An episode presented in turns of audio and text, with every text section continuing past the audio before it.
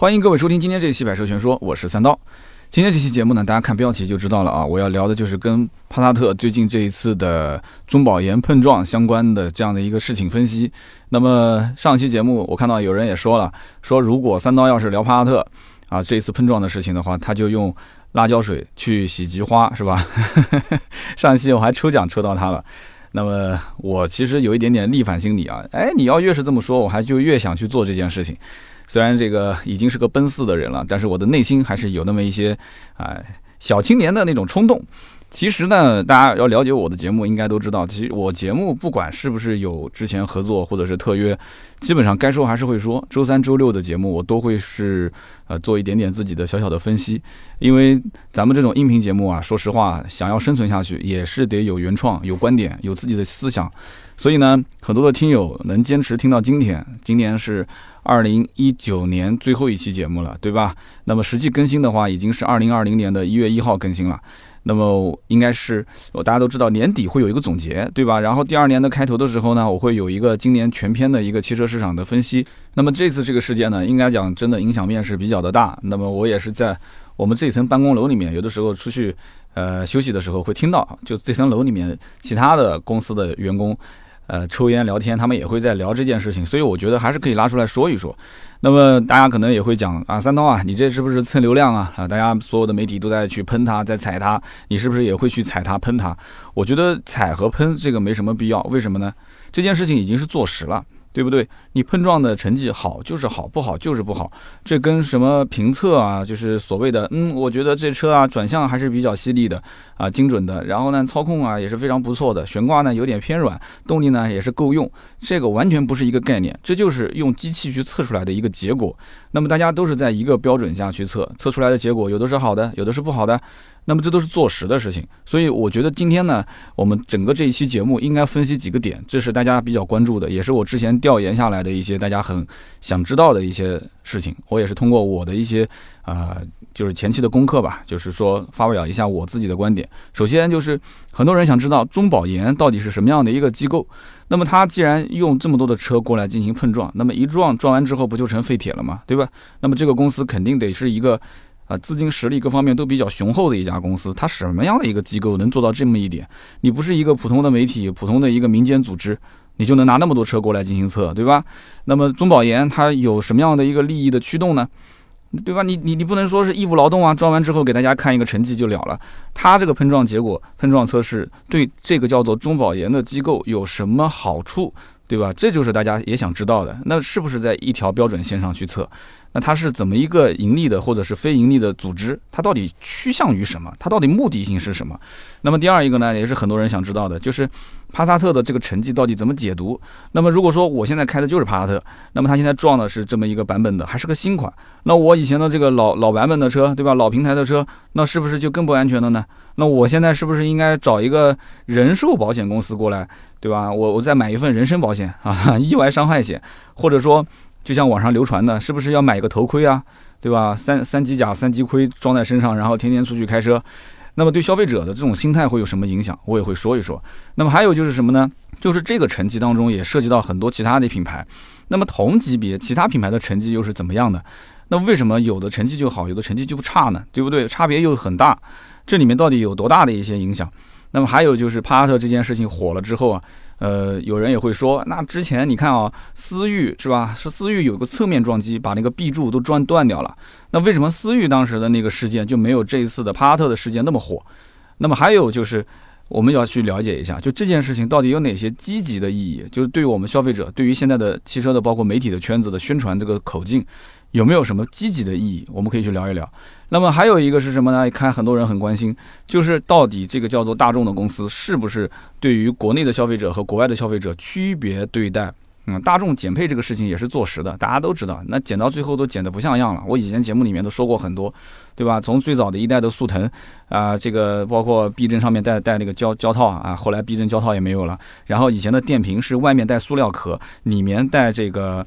这个像像这个棉的这种材质啊，也是在包裹一层，到后来外面的塑料壳没有了，然后再后来里面的棉的这个塑料层也没有了啊，包裹层也没有了，包括这个隔音棉也没有了，然后很多东西啊，包括里面的那个前面的车机系统，对吧？最早我卖一汽大众的时候，零几年的时候，那个速腾的车机用的还是西门子的，那么后来就用了，应该是我们江苏的一个厂家生产的一个车机系统。你从外面看是一样的，但是里面其实完全不一样了。所以这些事情都是坐实的。网上以前在论坛里面。啊，甚至有人罗列出了整个速腾每一代车型当中减配多少项，减配多少项，加在一起总共有好几十项。那这些东西呢，我曾经在节目里面也说过，车价这么多年没有变，对不对？那么它有一些相应的这个成本控制。也不是他一家，很多家都是会去这么做。但是这一次的这个碰撞是很多消费者是无法容忍的，因为这次的碰撞成绩太有一点说不过去了，而且太有一点让很多人觉得，你如果什么东西都去省，比方你车机的一些系统去省一省，对吧？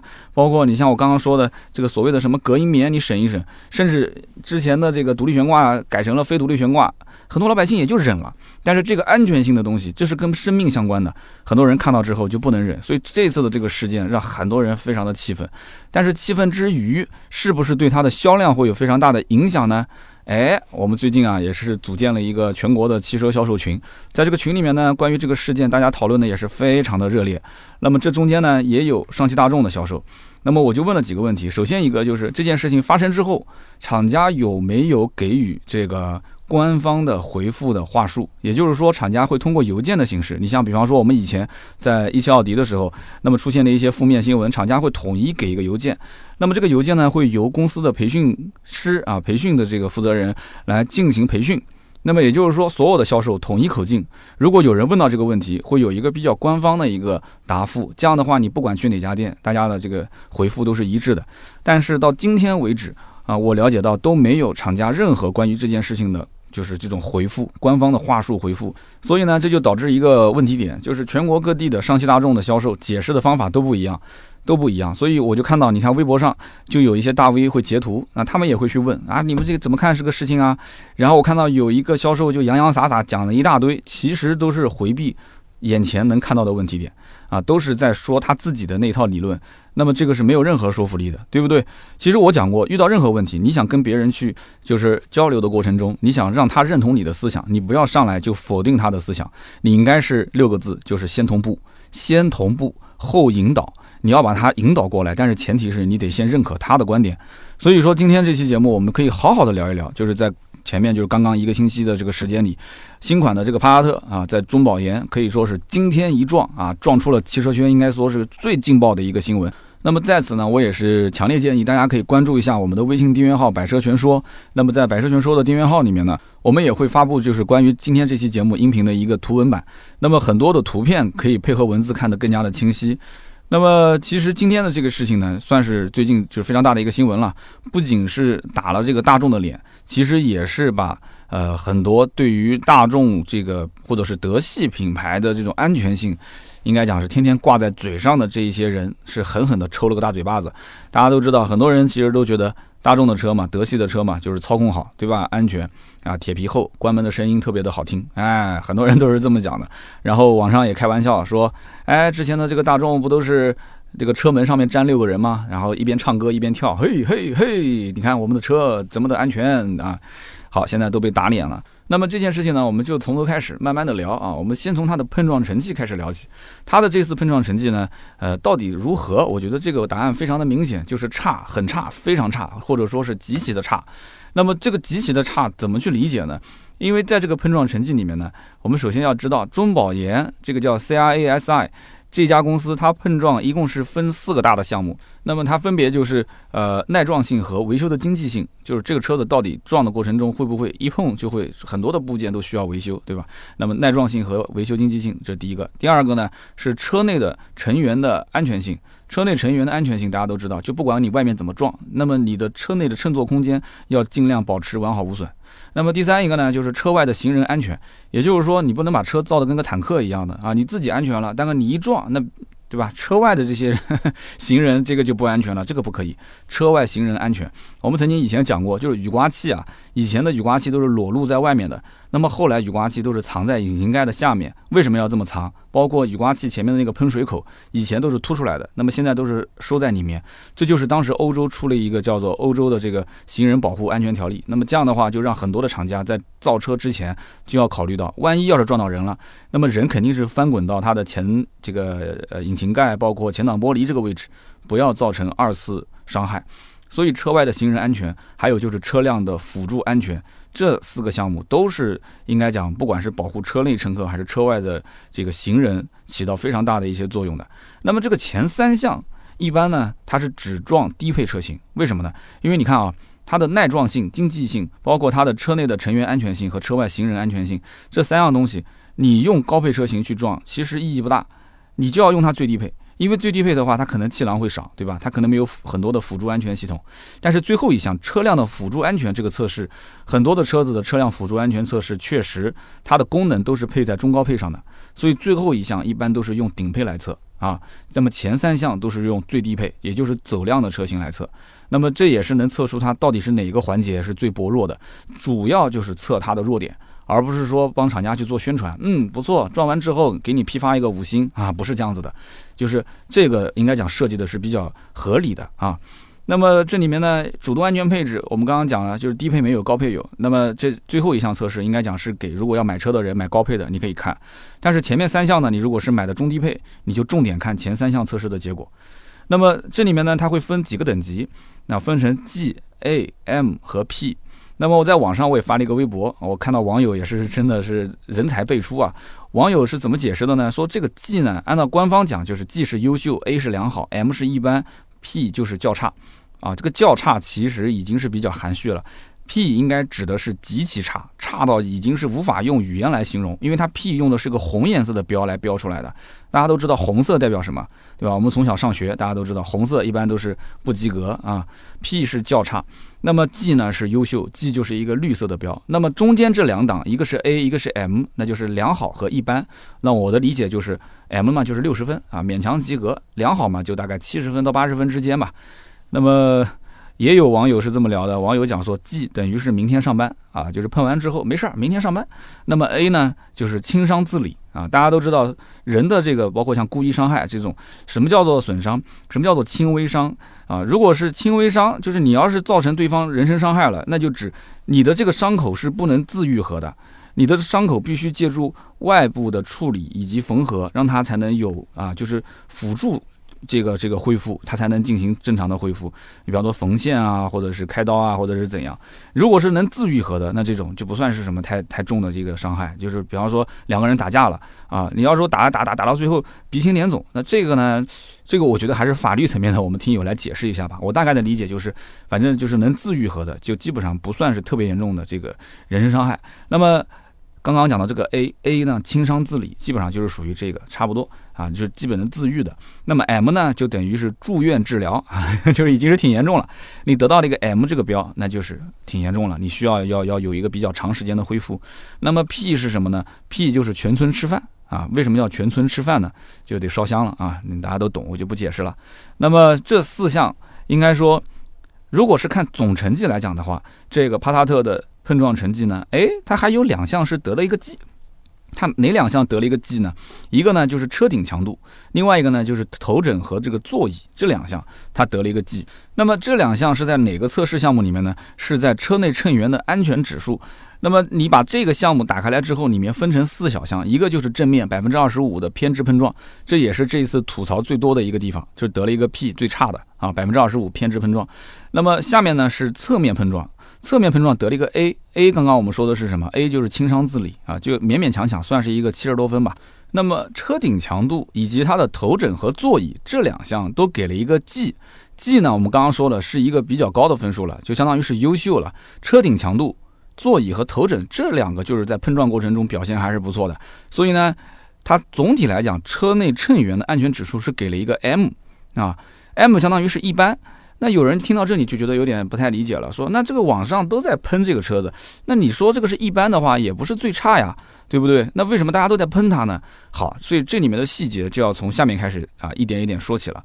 为什么网上都要在喷这个车子？其实非常简单，就是你要把这个得了 P 的这个分数的这一项展开来看，也就是正面百分之二十五偏置碰撞。如果呢，要是把这个项目点开来之后啊，你会发现里面，我的个天呐，一片飘红。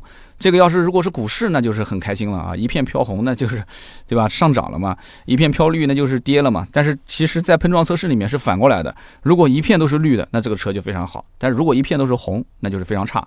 那么哪些地方都是得了一个 P 呢？啊，得了一个这个标红呢？首先就是车身结构，就是这个车辆的结构啊，整体评价就是个屁。也就是说，你不要跟我谈那么多细节，就这个车的车辆结构在安全性方面就是最差，没有任何的其他的可以跟你解释的。那么这再往下看细节，它的乘员舱的上半部分的入侵量或者说是叫侵入量，什么意思呢？就是你坐在主驾驶的时候。外部发生了碰撞，那么最好的方式是什么呢？就是不管外面怎么撞，你的 A 柱没变形，你的驾驶舱基本上是保持就是乘员的一个足够的活动量，没有受到挤压啊，没有受到撞击，那么这是最好的。气囊弹开，对吧？然后人呢，哎，脸就是撞到气囊上，安全带束紧，哎，这个非常好啊，对不对？车子撞报废了无所谓，再买嘛。但人没事就好。但是对不起，发生碰撞之后，这个车的乘员的乘员舱上半部分的侵入量得的是个屁。得的是个屁是什么概念呢？就是它的外部已经有非常多的部件已经侵入进来了。我们看视频的时候，其实非常明显能发现几个问题点。首先是整个 A 柱已经是完全变形了，A 柱相当于是保命柱。那大家就记住了，A 柱就是保命柱，A 柱如果保不住，这个命就保不住。那这个道理非常简单，是不是？所以这次这个事件，我觉得有个什么好处呢？就是让很多哪怕就是汽车的小白，他也知道了什么叫做 A 柱啊。就哎看新闻啊，那个一聊天，别人一讲什么 A 柱 A 柱，以前呢很多人讲买车好看就行了，也无所谓，对吧？实在不会买，那就买个大众。哎，很多人都是这么想的。那现在好了，现在只要一提到大众，就要提到 A 柱啊，大众 A 柱 A 柱大众，所以这个我估计锅又永远是甩不掉了啊。就是 A 柱就会，可能以后这个大家到 4S 店去买车，可能用手就会去敲敲这个 A 柱，咚咚咚。哎呀，哎，这个 A 柱挺挺结实的，嗯，然后用手去按一按，嗯，嗯，挺挺厚实的，嗯，不错，这个 A 柱应该比以前的那个大众的 A 柱啊要要要好了啊，要好了。所以这其实说实话，很多人你就是知道那个是个 A 柱，他也不一定知道那个东西啊，它到底能够承受的撞击的压力到底有多好，对不对？有多少兆帕的这种能够承受外部的一个冲击？所以说大家其实不了解这里面的一些专业术语或者是一些细节，但是就光是看那个视频就会发现。我的个天哪！一撞完，对吧？整个的那个驾驶舱那个人，那个假人的头都已经撞歪掉了，然后都是那个气囊还跑偏了。气囊为什么会跑偏？其实非常简单，就是因为他把那个转向柱啊就已经直接转偏移了。撞偏移之后，那个气囊就连着那个方向柱，那个转向柱啊就开始往右侧直接一个完美的划过，然后那个假人的人脸就直接撞到了正前方，而且进行了二次撞击。所以你说那个怎么可能能能存活呢？那么那么快的一个速度，速度其实也不算特别快，对吧？六十多公里的一个时速，但是就是这样子的话，都已经撞成这个样了。那么下半部分它的这个侵入量得的是个 M，勉强合格。但是这也其实只是勉强合格，我们一会儿还要看细节。那么我们刚刚既然讲到这个假人，其实这个假人的成本也是非常的高，因为他身上有很多的传感器。那么刚刚我们说到假人的头部，因为是从这个气囊旁边啊完美的划过，然后受到了头部撞击。所以它上半部分的侵入量也很大，所以因此，对吧？假人的这个脑袋肯定最起码是脑震荡吧，可能也是生命不保了啊。那么他假人到底受到哪些伤害呢？头部和颈部直接得的就是个 P，也就是我们刚刚讲的最差的一个分数。你想想看，头部跟颈部如果是得 P 的话，下面这些什么胸部、大腿部跟这个下面的脚脚脚跟这个部位，你就不要看了。对不对？头部跟颈部是什么概念？头部跟颈部是最不应该是受到伤害的。头部跟颈部一旦受到伤害的话，命就没有了，对不对？我们讲保命保命嘛，对不对？就好死不如赖活着嘛。所以这个头部跟颈部得的是个屁，然后呢，腿部和这个脚部这两个位置得的也是屁。腿部跟脚部为什么得屁？大家其实可以看到，当时发生撞击的时候，那个轮胎啊已经是完全。就是变形了嘛，轮胎变完形之后，就完全直接就挤压到了整个的驾驶舱这个位置，所以视频它没有拍脚部的这个位置，我估计要拍那个摄像机肯定也被 也被挤压坏掉了。但是大家可以明显发现，那个轮胎已经是直接是冲向驾驶舱，所以它的腿部和脚部这个位置得了一个 P，我们可以理解这个假人的脚肯定也是完蛋了。所以呢，上面的头跟颈也完蛋了，下面的腿和脚也完蛋了。那你说这个中间还有两项，我们要不要看呢？就不要看了。它中间两项得的是个 G，一个就是胸部，一个是大腿这个位置，也就是说颈子以下，然后呢这个小腿以上，就这一块儿，哎，他还得了一个不错的分数。但是重要不重要呢？我觉得已经不重要了，因为这个假人的伤害，头部、颈部跟下面的这个这个脚部这个位置都已经是受到非常严重的伤害了。你光留中间那一段，那有什么用呢？对不对？这个真的我也不太好讲了，有些话说出来真的比较难听啊。所以这一次的撞击，应该讲真的是非常非常让人害怕啊，让人看的有点这个真的非常难过啊。就是明明说。我们一直觉得德系车是安全可靠，对吧？德系车皮实耐用，结果呢，这一撞完之后，发现我的个天哪，原来就这么的不经撞，跟纸糊的一样的啊！所以就这是一个百分之二十五的一个偏置的一个撞击，就让很多人一下被打醒了。啊，就觉得说这个德国车真的不是我们想象中的那种样子啊！就是这个视频啊，你不管怎么回放，你洗白是肯定是洗不了了。你想，它瞬间撞击的过程当中，车顶严重变形，这个是坐实的。然后你想，左前轮向驾驶舱这个位置大范围的侵入，就已经完全挤到这个驾驶舱的位置来了。然后 A 柱九十度折弯，而且是几乎都快要断裂的这种感觉。那个气囊又是直接横向偏移，对吧？我刚刚讲的转向柱横向偏移，然后呢？那个假人的头直接划过去了，对不对？已经这个气囊是最后一道防线了，你就是只划过这一套防线之后，直接撞击，就相当于是爆头了嘛，对吧？撞到前面的这个方向盘侧面空调出风口这个位置，所以这一连贯的动作，你再通过那种慢动作的形式进行回放，那越看越恐怖。而且你再一看，它的其实这个时速还不算快，这是六十四公里每小时的时速去撞的，也就是说，现在我们在城市道路上去开。基本上大多数的地方都是限六十，如果是一些绕城公路的话是限八十，那么在高速上面就是限一百或者是一百二。那么这个六十四公里每小时是一个非常常见的一种状态啊，对吧？我们不可能说一出门就堵车啊，这总归是稍微加一点油门，那这个速度肯定要上六十以上了，对不对？或者五十以上了，六十四公里每小时就已经撞成这种死样子，所以说很多人心里面啊真的是不是滋味儿。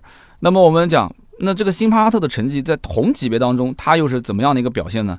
所以我为什么建议大家去看看我们的图文版？在图文版里面有一个非常直观的一张图，叫百分之二十五偏置碰撞的一个对比表。这张对比表呢也是非常的讽刺啊！为什么这么讲？因为它是用那种柱形图的形式来进行对比，非常直观。那么分数越高，就说明它的这个百分之二十五偏置碰撞的成绩越差；分数越低呢，就表示它越安全啊，碰撞的成绩越好。那么这张表格的最上方就是得分为零，零就是非常非常好了啊，得分为零。这里面第一是奕泽，那这个不分第一第二了，因为都是都是零嘛。有奕泽，有雷凌，有天籁，有亚洲龙，就是前面几个，一共有一二三四，有六个得零分的啊，零分是最好的成绩啊，不是说零分最差啊。六个里面，丰田就占了三个，日产占了一个，那么剩下来两个是谁呢？一个是宝马的三二五 Li。那还有一个呢，是沃尔沃的 x C 六零，也就是说这六台车子在百分之二十五的偏置碰撞里面得分是最好最好的。然后呢，你往下看，那么中间这一档基本上都是得分大概是在十分、九分到十二分到十七分，大概这个位置，这都比较多了，我们就不一个一个说了。那么下面得的都是红线的这些车型呢，就比较差了。那么但是这些差的分数呢，基本上也都是在大概二十二分到二十四分这个区间。那么最下面有一条，我的个天呐，四十四分就是那条那个柱形图的柱子，那简直是长的就像什么一样的，哇，就一柱擎天的那种感觉，是谁呢？那就是这一次的帕萨特，也就是说帕萨特。不但是垫了个底，而且它是刷新了这个倒数第一名这个成绩的最高上限，也就是说破纪录了。这个四十四分肯定是前无古人了，后面有没有来者，这个不好说。这个我觉得还是比较难超越的啊。那么这样的一个分数，完完全全垫底，四十四。那么四十四分再往上的话，这个也挺扎眼的。再往上还是他的兄弟车啊，什么车呢？就是大众的途观 L。大众的途观 L 这个车子其实之前也出过负面，虽然说它不像这个四十四分的帕萨特那么差，但是它的 A 柱也是严重变形了。那么 A 柱严重变形呢？这件事情后来媒体也是进行了一些报道，就是不像这次这么差，但是也做了报道。报道之后呢，后来呃有的媒体可能也是这个有点挑衅的性质了，说你看你看你看你看，对吧？你看大家都说了啊，这个撞的成绩不好，但是呢连续三个月销量仍然是合资品牌这个级别当中第一名。对不对？仍然是销量最好，所以你看这消费者他他是不认这个东西啊，对吧？你中保研撞撞撞就撞呗，撞有什么用呢？还不是对它的销量没有任何影响吗？仍然是排第一。所以说倒数第二是帕萨特，倒数第一是途观 L，就是这个百分之二十五偏置碰撞。那么再往上呢，是一些国内的这种啊自主品牌的车，我们就不一个一个说了啊。大家这张图其实可以在我们的订阅号里面看。反正倒数第一、倒数第二是大众的两台车子，而且非常不好的就是都是上汽大众的两台车，一个是帕萨特，一个是途观 L。那么帕萨特呢，真的撞了这么一个可以说是狂甩其他车型的一个垫底的分数，把这个表单啊是硬生生的拉长了一大截。本来这个表单可以做成这么窄，结果呢，因为这个帕萨特，结果要把表单做那么长，对吧？那么同级别其他的一些车子，而且这些日系车，你比方说像什么雅阁就得了个六分，凯美瑞得了个两分。那么这个日产的西马得了个十六分，西马这个车其实卖的也不是很好，但是它撞的成绩很不错啊。所以表单上面，呃，很多一些其实分数比较低的车，还能帮他找点理由开脱。你比方说有些车是一些廉价的国产的 SUV 啊，价格便宜，但是呢，这个车子又做的特别的大，所以你指望它这个车子又大又厚实又安全又便宜，配置又高。这个也不太现实，你会看到就是很多一些便宜的国产车撞的成绩也不是很好。那么还有一些呢是 MPV，那么这个 MPV 呢确实在这个百分之二十五偏置碰撞当中啊是不太讨巧的啊，所以它这个成绩呢就普遍不是特别的高。但是呢就这一类 MPV 的得分就算不高，那起码也是在二十到二十四分这个之间徘徊，但是也不至于说能撞出一个像帕萨特这种四十四分啊，这太差了，是不是？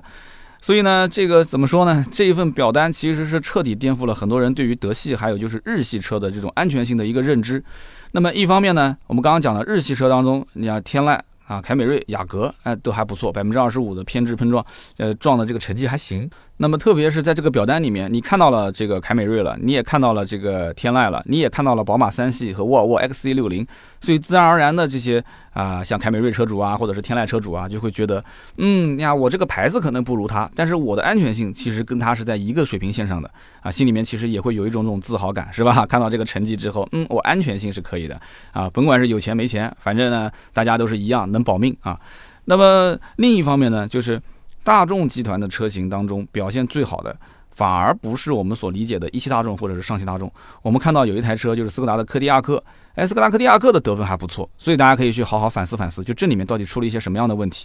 为什么柯迪亚克这个车的这个碰撞成绩反而是比自己家的这些啊风生水起的老大哥要稍微好一点？那么亲生的兄弟里面呢，这个迈腾撞的也不是特别好，但是也不至于像四十四分那么差，对吧？反而就是我们刚刚讲的途观 L 销量那么高。就是销量越好的车子，怎么就会撞得越差呢？对不对？帕萨特卖的也很好，那为什么他们这个成绩就这么惨不忍睹呢？以前我们都认为是日系车脆如纸不安全，德系车钢板厚贼安全，是不是？但是现在我们可能只能当是一个笑话来听一听了，对吧？所以我们一定要去反思这个问题：为什么销量越好，哎，结果呢，他这个车子撞的就越差呢？所以我强烈建议呀，就今后啊，把很多的一些市面上非常畅销的车拿出来挨个撞一遍啊。那么一会儿我们就说说这家公司，就是这个叫中保研的公司，到底靠什么来盈利？他为什么要啊天天就是乐此不彼的去撞这些车，而且根本就不怕这些厂商，随便你怎么打脸啊，无所谓，对吧？我撞了就是撞了，成绩我就是公开了，怎么地？你能拿我怎么地？那么聊到这里的话，有的人肯定要问了，说这个新款的帕萨特的成绩为什么撞得如此之差？啊，就以前我们听这个关门的声音啊，哎呀，那么好听，对吧？这个这个这个大众的车子质量应该都是标杆啊。那么现在到底是成成为这么一个局面，是怎么造成的啊？怎么造成的呢？其实我觉得这是一个非常严谨的问题。那么暂且呢，我们先不给出一个呃确定的答案。那么我们可以慢慢的去分析啊。首先。我们知道啊，中国人其实买车也就是短短这十几年的时间。那么一开始呢，大家其实是依靠什么呢？啊，大家就是以讹传讹了，就是大家就互相就是讲嘛，哎呀，这个车子一关门，嗯，声音不错，声音闷，那就是安全；脆，那就是不安全。对吧？这个日系车子关门就轻薄薄的，哎，那个车门一拉出来就感觉就特别的轻薄，对吧？所以一开始呢，很多人就觉得说，嗯，不错啊，德国车子呢就做工更实在一些，材料呢更加的这个呃到位一些。那么日本车就不行了，就日本车各种偷工减料，哪怕你就是怎么开都不坏，但是我认为你是在偷工减料的前提下怎么开都不坏啊。所以你怎么说我都不去买日本车，不安全，我的命要紧啊。但是其实你要知道，大众。在以前确实能算是汽车制造行业的一个标杆，那么很多的一些标准都是远远超过同行的，就是在以前，这是在零几年，所以大众你应该看从，我当时节目讲过嘛，大概是在一二年前后，从那一个年代开始再往后，那个大众跟之前的大众就已经完全是两个不同的大众了，就是说。德国人，德国车在中国也慢慢的被同化了。在之前，他也知道我要把最好的德国工艺展示在中国人面前，我要把最好的技术、最严谨的一些做工拿到中国人的面前。但是后来呢，发现我的天哪，就中国的这个市场，呃，就是各种品牌、各种低价、各种恶意竞争啊。完了之后呢，中国老百姓好像也不是特别懂嘛，对不对？所以呢，所谓的合资合资嘛，合到最后呢，就是呃有一些本土化的变化，而且呢，怎么卖它都有人认。这个标呢，到最后就是往那边一站啊，你是谁不重要了，重要的是你就是那么个符号，我们都认。对不对？所以呢，这个事情呢，到今天这个时间节点，其实再说的话，已经有点为时啊已晚了啊。就中国老百姓啊，他其实就已经是认这个牌子了。开出去之后呢，它是形成了一个社交符号。所以说，你讲是什么车门的材质到底用的好不好啊？能不能抵御侧面的撞击，或者像我们今天说的啊，能不能抵御这种百分之二十五的偏置撞击？这些重不重要？其实对于安全来讲，它是非常非常的重要。但是你要是放在市场这个环境里面的话，我相信很多人啊，今天听听啊，好恐怖哦，哇，好危险哦。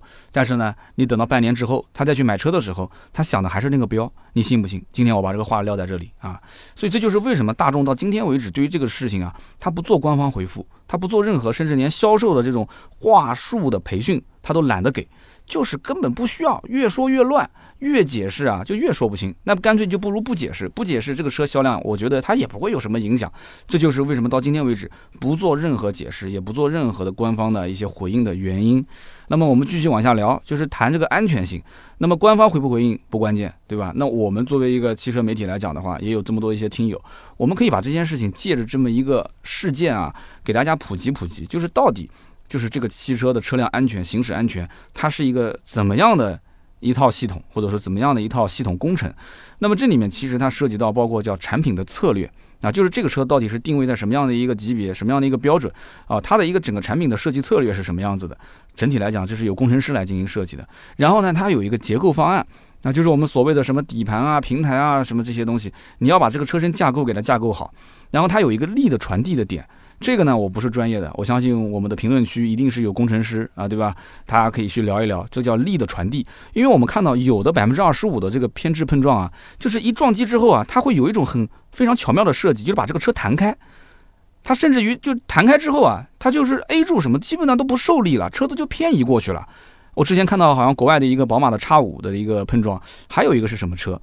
我记不太清了，两两台车，它就是一撞完之后就直接就偏过去了。它有一个装置，这个就不错啊，对不对？百分之二十五的这种碰撞，无非就是在我们可能突然疏忽了，要紧急避让的什么，呃，一些一些一些路面出现突然出现的一些东西，突然一个方向一打，然后叭撞过去之后了，你要能帮我再偏移一下，就是你先保护我车内的驾乘人员的安全，我其实是很感谢这个汽车产品啊，给我带来了这么一个保命的机会，对不对？那么力的传递，还有就是材料应用的分布，因为整个的车辆的这个材料的分布啊，并不是用统一的这个材质啊，包括有什么全铝合金的这个车身架构，包括有什么钢板，钢板还要分什么超高强度钢，对吧？热成型钢就各种各样的，甚至包括它的拼接的工艺都是不一样的啊。比方说有的是什么激光焊接，有的是点焊，有的铅焊，什么样的都有。所以因此这里面一系列的整个的这个安全，它的系统工程。是厂家其实在设计之初就是要做好的一套方案，而这里面你对于安全用心用到了多少？你是用到了百分之一百二的心，还是用了一百的心？还是说老百姓根本就不关注这些？明明可以使劲使到一百，我就使到八十，那就 OK 了。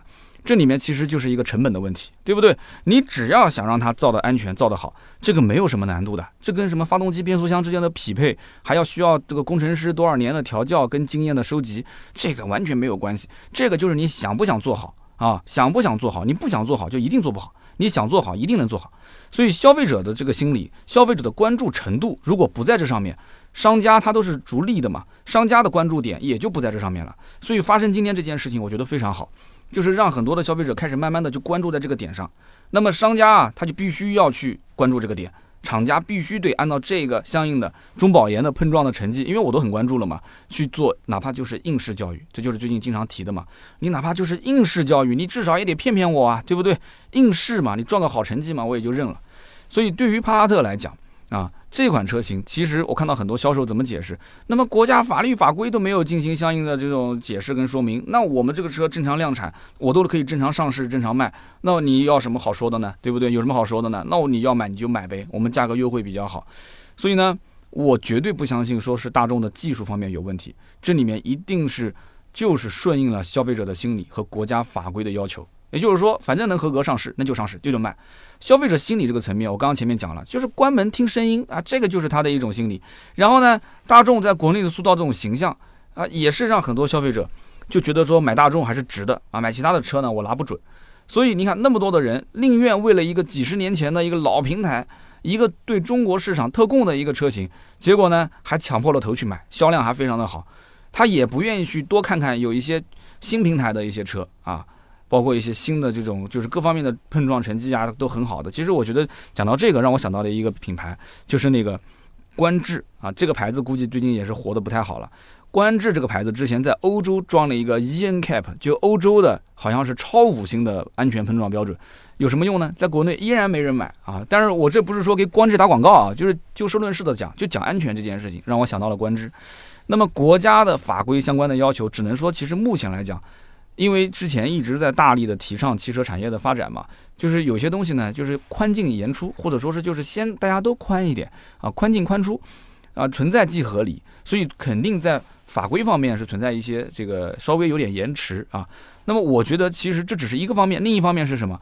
另一方面就是在中保研之前，其实国内是缺乏一个比较全面的、比较严苛的，并且比较公正的这种碰撞测试。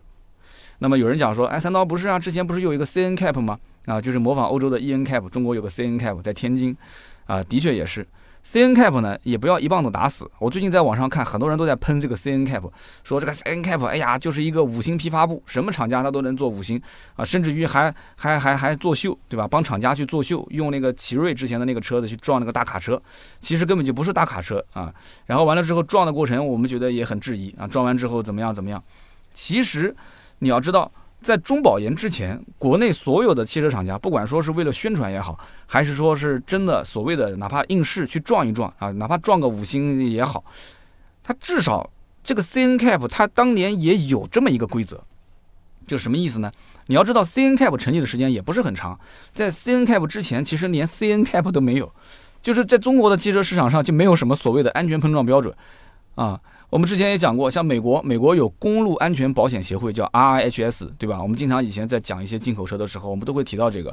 那么今天我们在聊中保研的时候，那么下面就要聊就是中美之间的一些对比，就是跟国外的一些碰撞测试，它们有什么差别？中保研的测试的内容其实就非常非常类似于美国的这个 RIHS。那么讲到这个点的话，那么我们就提到最近在网上很多人也在对比说。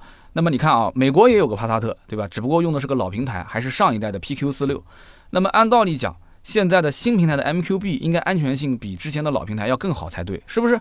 我们就没有听说过什么车子换了平台之后说安全性还倒退了，没有听说过吧？但是这次撞完之后，它真的就是倒退了。那么国外的这个美版的帕萨特2020款，它就是 PQ 四六平台，它在国外的这个美国的 RIHS 的碰撞成绩当中，就基本上均分就是个 G。均分是 G 是什么概念？因为他们用的这个 G 啊、P 啊、M 啊，都是跟中保研是一致的啊，G 就是最好。那么在美国这个标轴版的2019款的途观，它转完之后也都是均分就是 G，而且它还得了一个叫最高安全奖加。所以你想想看，途观在中国途观 Air 啊撞了一个那么差的成绩，然后呢帕萨特在中国又撞了一个极差、极其差的成绩，所以这里面就蕴含着什么样的一个背景，什么样的一个故事？就让人去深思了，对不对？那么在美国的这个碰撞测试里面，那么其中就包含百分之二十五的偏置碰撞啊，那大家就比较关注百分之二十五嘛，对不对？照片在网上都能查得到，所以这就是很多网友非常不理解的一个点，也是非常气愤的一个点，就是为什么同样的一款车啊，你在美国卖的途观。你结果转完之后，你还得了一个这个什么最安全的奖啊？完了，这个全程都是 G，但是在中国你就撞出一个这么差的成绩，而且你的帕萨特在国外还是上一代的 PQ 四六的一个版本，在我们现在国内是个 MQB 的新一代的车型，结果撞到之后这么垃圾的一个成绩，我就想问你了，到底哪边出问题了啊？是不是你的材质方面偷工减料了？因为你的框架结构应该讲是更先进啊，是不是？所以这里面呢，我觉得啊，可以引入。知乎里面一个大神对于啊，之前他不是帕萨特，他是之前点评迈腾的时候，我看到有一段话讲的还是比较好的。因为当时迈腾撞完之后，那个事情其实也有一波这个风浪在网上进行传播。这个大神当时讲了这么一段话，他说：“其实你去看这个视频，当这个碰撞发生的时候，它的前纵梁啊几乎是无受力的，全部的撞击都是集中在前轮罩这个位置，也就是轮胎上面这个轮罩位置。然后这是一个最柔弱的结构点。”那么那一小片的叫做低碳钢冲压钢板，就直接被挤压、被撕裂，然后这个力啊就冲着这个前面的立柱迎面而来，冲向这个前立柱的位置，然后这个前立柱的结构被轮毂又进行了挤压，所以它迅速就失效了，最后是殃及了 A 柱，A 柱就变形弯曲。然后再拉扯这个纵梁上翘，所以当时的那一段碰撞视频，如果用文字来描述，就是我刚刚说的这一段。好，那么我们就去分析一下，就是这一套的车身的结构设计有没有问题呢？其实并没有问题，为什么呢？因为你去看。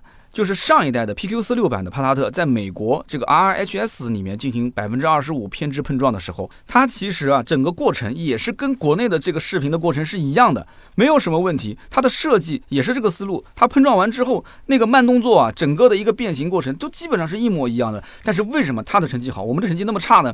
你注意看最终的细节是在什么地方？就是它的前立柱和 A 柱这两个位置，他们使用的这个钢材。是不是符合标准的设计参数啊？老外的那个车子撞完之后，这两个地方的那种承受的力度啊，几乎都是不变形的。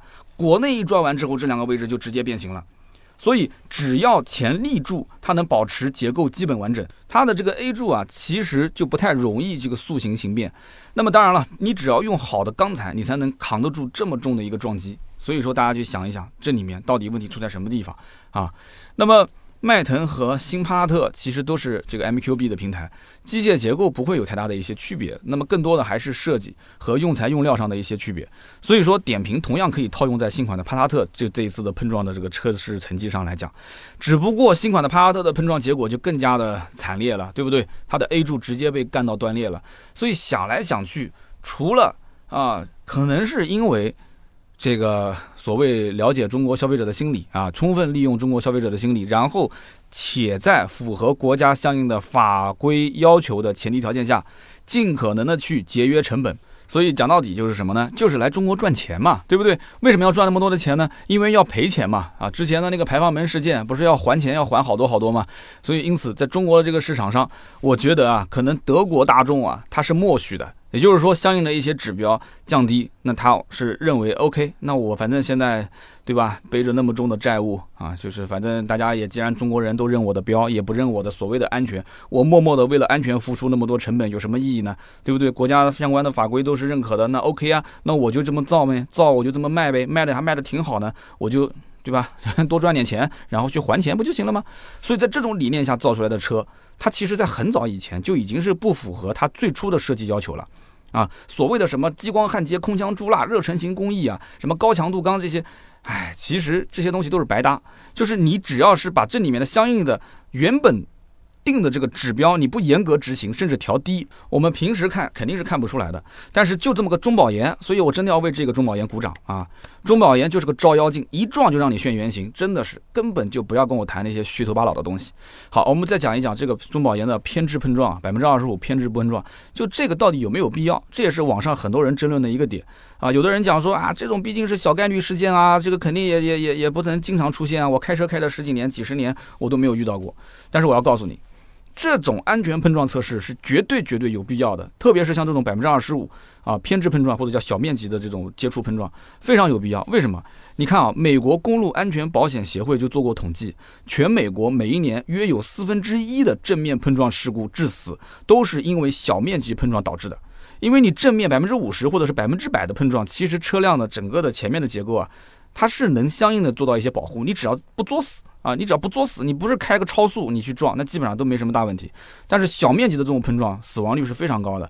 二零一二年的八月份开始，RRHS 在碰撞测试当中开始正式的加入了百分之二十五偏置碰撞测试。也就是说，这个测试呢，呃，刚开始的时候是非常的严格，然后很多厂家一撞就完蛋，一撞就全都是屁，哈哈，就是就跟中国现在目前情况是一样的。其实国外也是，二零一二年的时候，很多厂家只要一拿车子过去撞，那就是。非常非常难过啊，就成绩很差。那二零一二年，我估计在国外可能互联网还不像那么发达。如果像中国的互联网那么发达的话，我估计很多车都凉凉了。二零一二年在中国，如果是有很多人关注国外的这种呃 RHS 的碰撞测试，那抖音如果是二零一二年火的话，那我相信应该讲就是抖音上应该铺天盖地都是一些这种新闻了。所以它这种碰撞应该讲是非常的真实。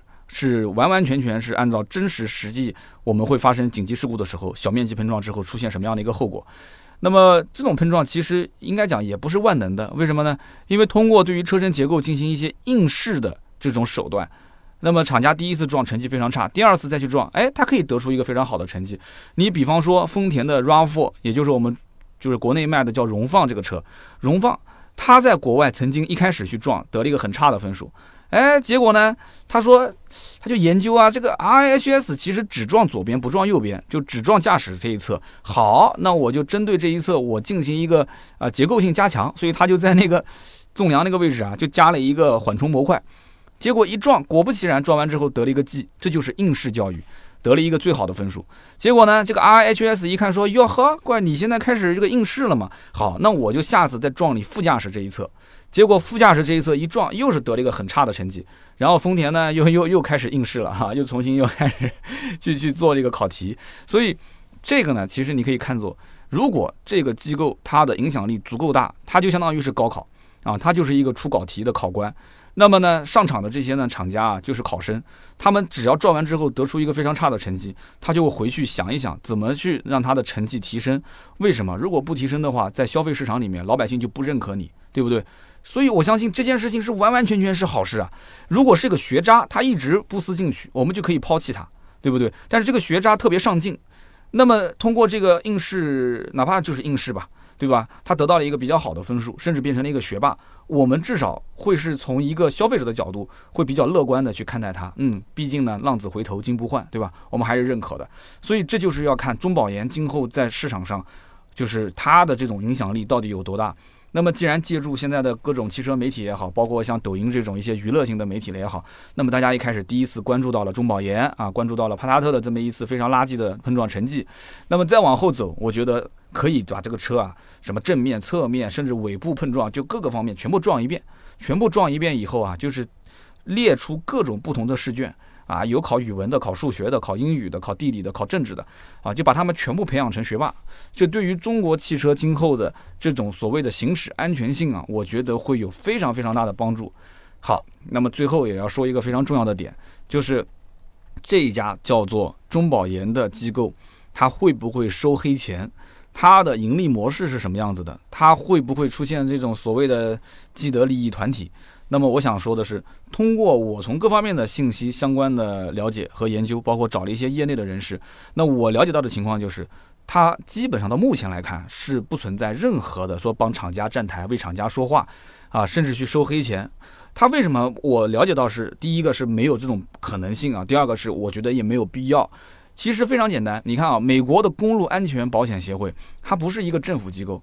它是一个非盈利机构，它也不为任何厂商去办事。它怎么操作呢？它 RIHS 就是美国的这个公路安全保险协会。它为什么叫保险协会？我一会儿要说啊。它每年撞那么多车，撞烂了就成了一堆废铁，谁来买单？就是背后的这些大型的保险公司买单。保险公司也是超有钱的公司，对不对？保险公司为什么要愿意买单？其实很简单，它的目的就是要根据每款车型的碰撞成绩，那么去优化自己相应的保费。它的赚钱的来源就是这个保费啊，保险公司只要赔的少，对不对？你只要这个赔的少，每一年赚的就多嘛。因为你保费其实每一年你只要出事故都要涨，那么的我当然是愿意你不出事故嘛，你不出事故我就是净赚，我没有成本，对不对？你不出任何事故不就是没有成本嘛？没有成本这不就净赚嘛？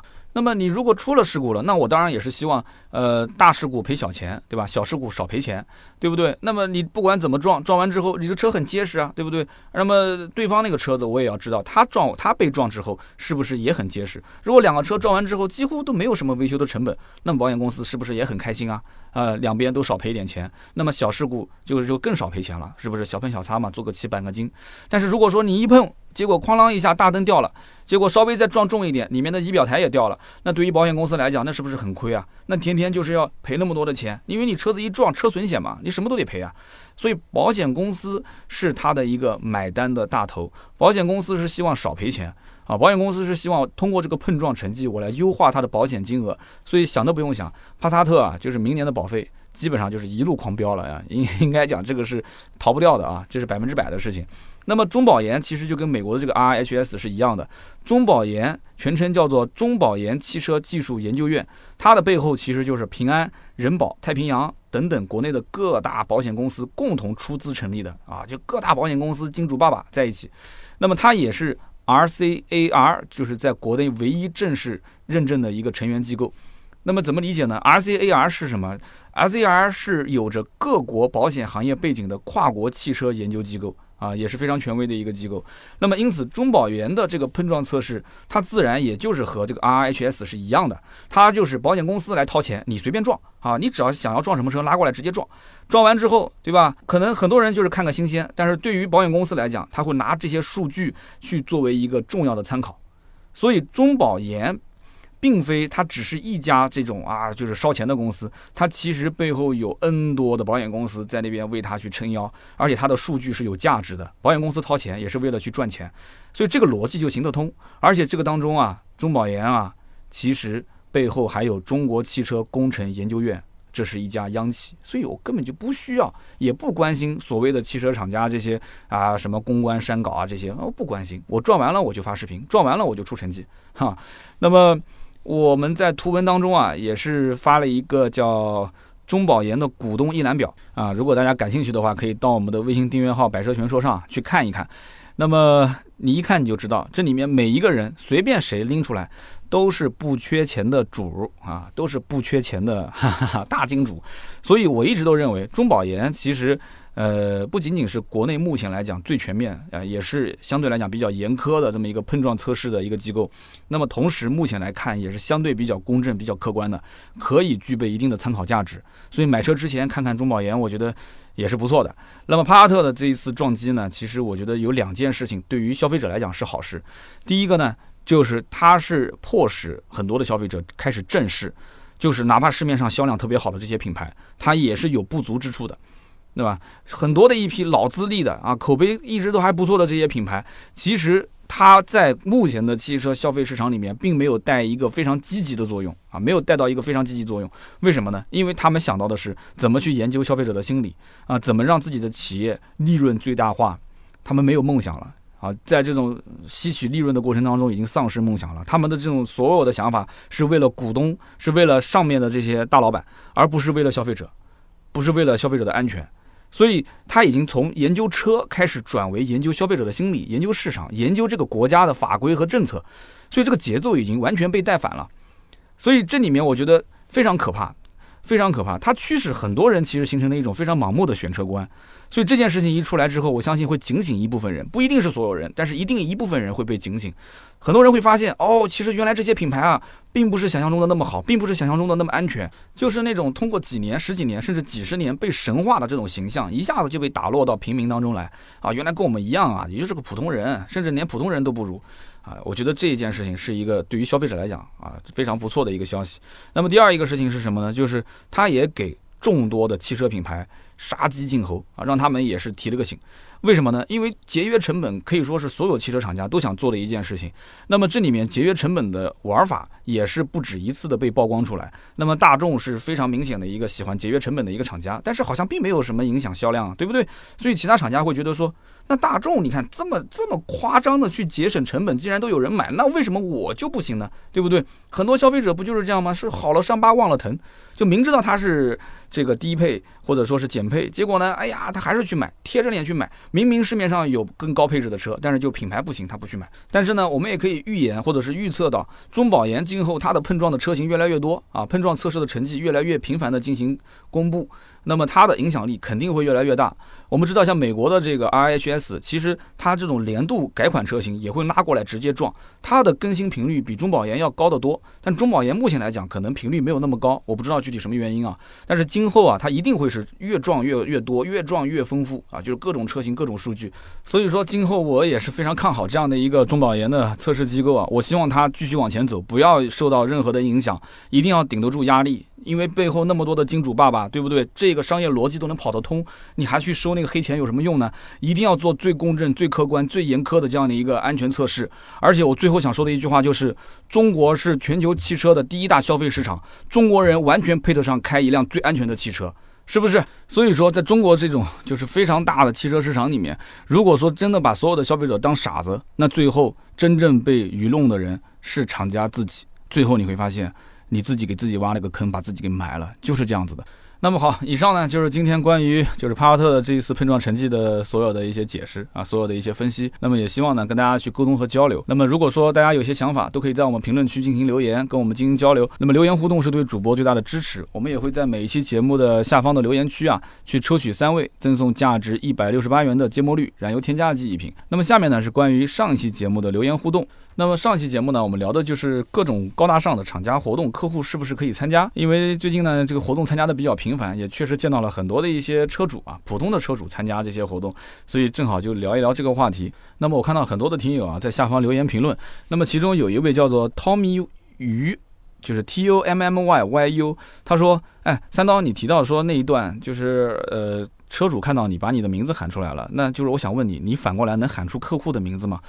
我喊出来了，因为当时我在节目里面我也说了，就老钟嘛。那但是我知道你大概讲的意思，就是如果我在路上，如果我看到了我以前的车主，我是不是都能喊出来？那么其实我想讲的就是，对于一个汽车销售来讲啊，能把每一个人的面孔都记住，并且能喊出他的名字，这个确实是不容易。我实话实说啊，我绝对是不能把每一个人都喊出来，因为有的什么张哥啊、王姐啊，也十多年没见了，你现在路上见到面，对吧？我确实也很难喊出来。但是呢。